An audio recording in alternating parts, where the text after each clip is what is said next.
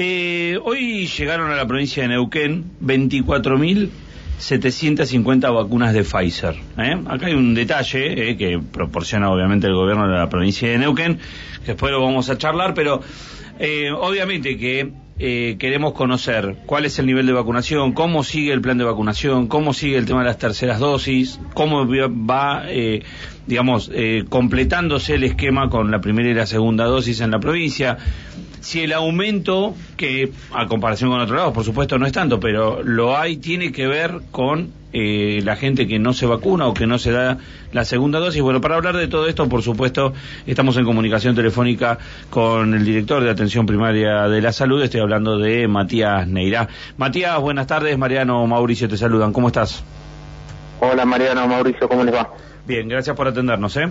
No, por favor. Bueno, a ver, ¿cómo vamos? Porque las vacunas siguen llegando. Hoy se conoció esto que, que decía recién, de 24.570 vacunas de Pfizer, que me imagino que son para completar los esquemas de los adolescentes. Pero digo, ¿cómo viene en Neuquén puntualmente el tema de completar los esquemas y la tercera dosis? Bueno, estamos eh, en una etapa de donde no estamos eh, vacunando masivamente como lo veníamos haciendo hace unos meses atrás. Estamos en un promedio diario que subió un poquito con respecto a la semana pasada de 4.400 dosis. Veníamos en un promedio de 3.600, 3.500.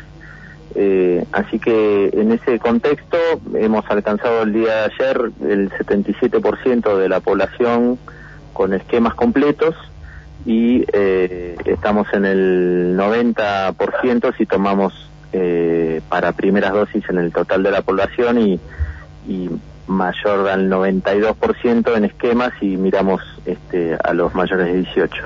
Ajá. Y en un porcentaje en el 50% en menores de 3 a 17 de, con esquemas completos y un, y un 77 para la misma edad eh, si miramos primeras dosis. Así que en ese escenario, si bien son muy buenos los porcentajes, hemos notado eh, que las personas no se están acercando a vacunar como lo venían haciendo masivamente antes. Una explicación es los altos porcentajes que tenemos, con lo cual no hay una demanda tan importante, pero sí venimos este, remarcando la importancia de aplicarse el refuerzo y, y completar esquemas en aquellos que tienen pendientes, sobre todo menores de edad. Claro. Eh, y en refuerzo sí hay cerca de 60.000, 50.000 personas, ahora tengo que ver el número de hoy, pero como porque todos los días se va corriendo la fecha, entonces eh, el intervalo de cinco meses con segundas dosis recibidas eh, va variando, estamos vacunando hoy al 17 de julio eh, como fecha para, tener de referencia de intervalo, pero sí hay cerca de 50.000 personas que no se han acercado estando en condiciones De acercarse. eh, por intervalo para completar el refuerzo. Así que eh, venimos eh, ampliando y modificando las estrategias, sumando más, más dispositivos.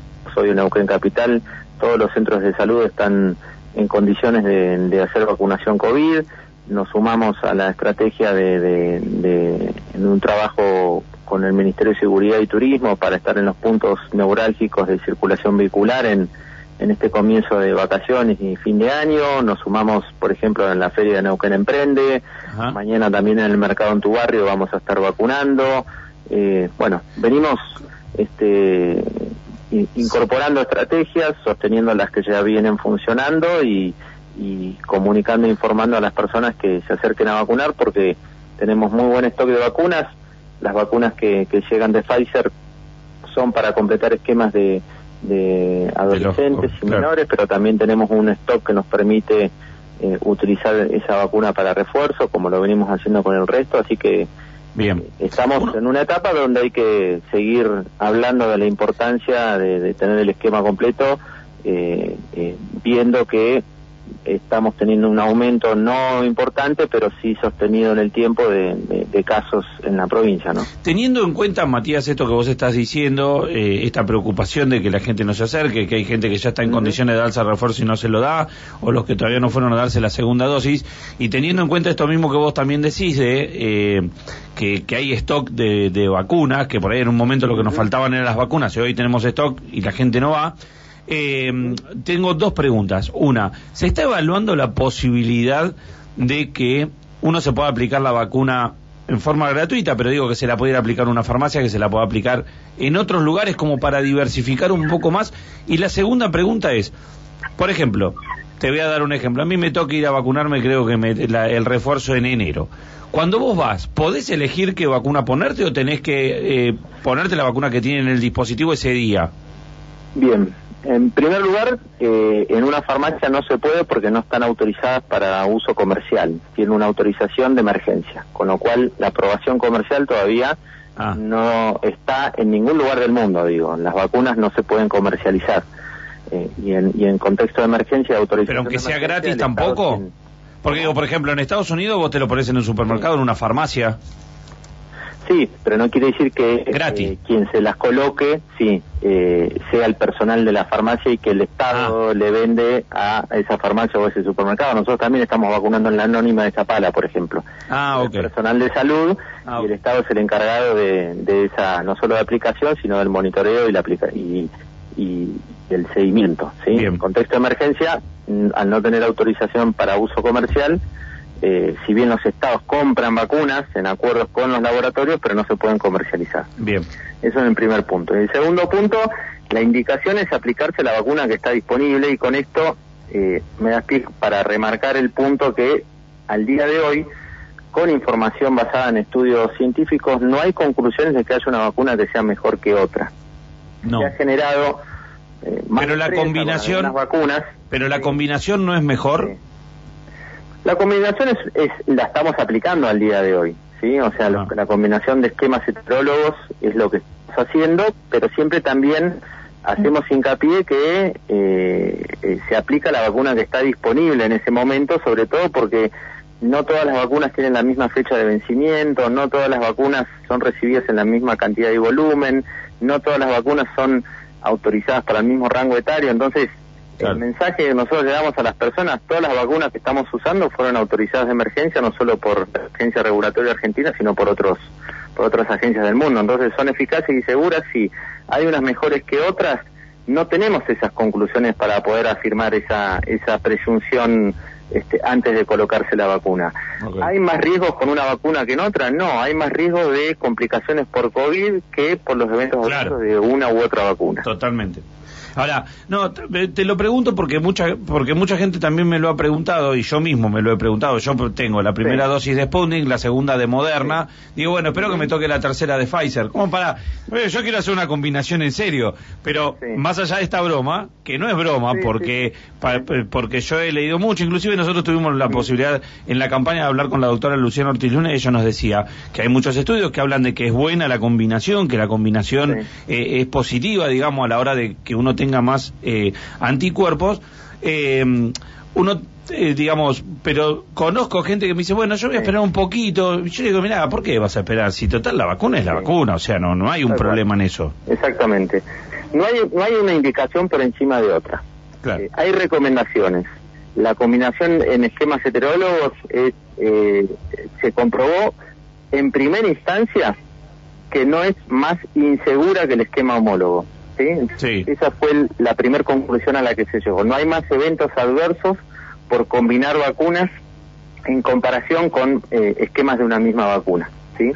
Eh, y con respecto a eso, eh, uno puede, ante el pedido de la persona, lo que no se deja de, de, actuar es en perder una oportunidad de la vacuna, ¿sí? O sea, la persona dice, no, yo quiero tal vacuna, no, y se levanta y se va. No, lo que se trata es de hablar con la persona, explicarle, pero no se pierda la oportunidad de la vacunación, ¿sí? Bien. Eso, eso es importante. No, no, no es que eh, no, no, no se, no, o no se explica o no se le, se le da la oportunidad de entender cuál es la disponibilidad de la vacuna y por qué se le está ofreciendo esa vacuna en ese momento. También está bueno decirle a la gente que hay dispositivos todos los días, incluyendo sábado y domingo, como desde el primer momento, porque por ahí alguno te dice, bueno, de lunes a viernes no puedo porque estoy trabajando, porque todo... bueno, sábado y domingo también lo tenés disponible, digo, y uno en algún momento se puede hacer un minuto. Aparte hoy, como vos mismo decías, no hay tanta gente.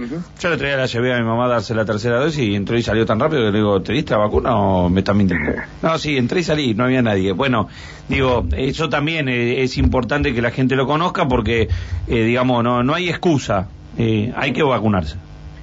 La verdad que esa es la conclusión. Hay que vacunarse, hay que eh, entender cuál es la importancia de, tener el esquema completo, cuál es el impacto individual en la comunidad, de tener el esquema completo, eh, por qué es importante tener las dos dosis, por qué es importante aplicarse el refuerzo.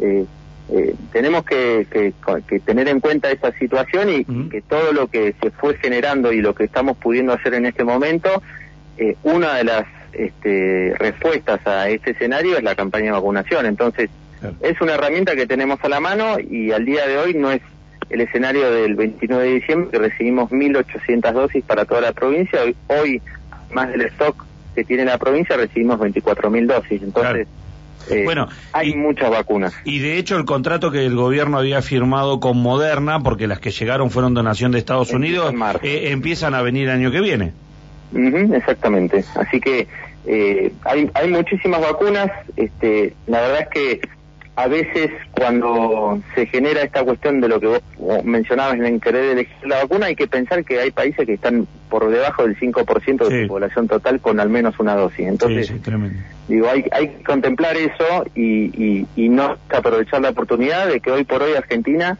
tiene muy buen volumen de vacunas, a nivel eh, global, como parte del cono sur, eh, el continente latinoamericano es uno de los que más eh, ha avanzado en campaña de vacunación con respecto a, su población total con esquemas completos.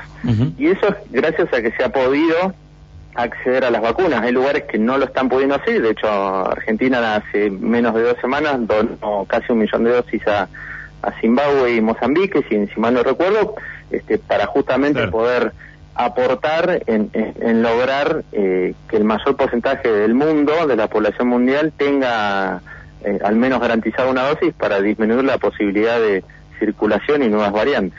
Y eso, eso está bueno también hacerlo porque, digamos, mientras siga habiendo países eh, sobre todo esos países tan poblados como Sudáfrica, todo, que la gente no se vacuna, las variantes siguen surgiendo y los problemas se nos trasladan al resto del mundo, ¿no? Porque hoy eh, todo es global, así que me parece que en eso también está bueno colaborar, como en algún momento se colaboró con nosotros también a la hora de que nos costaba acceder a las vacunas, ¿no?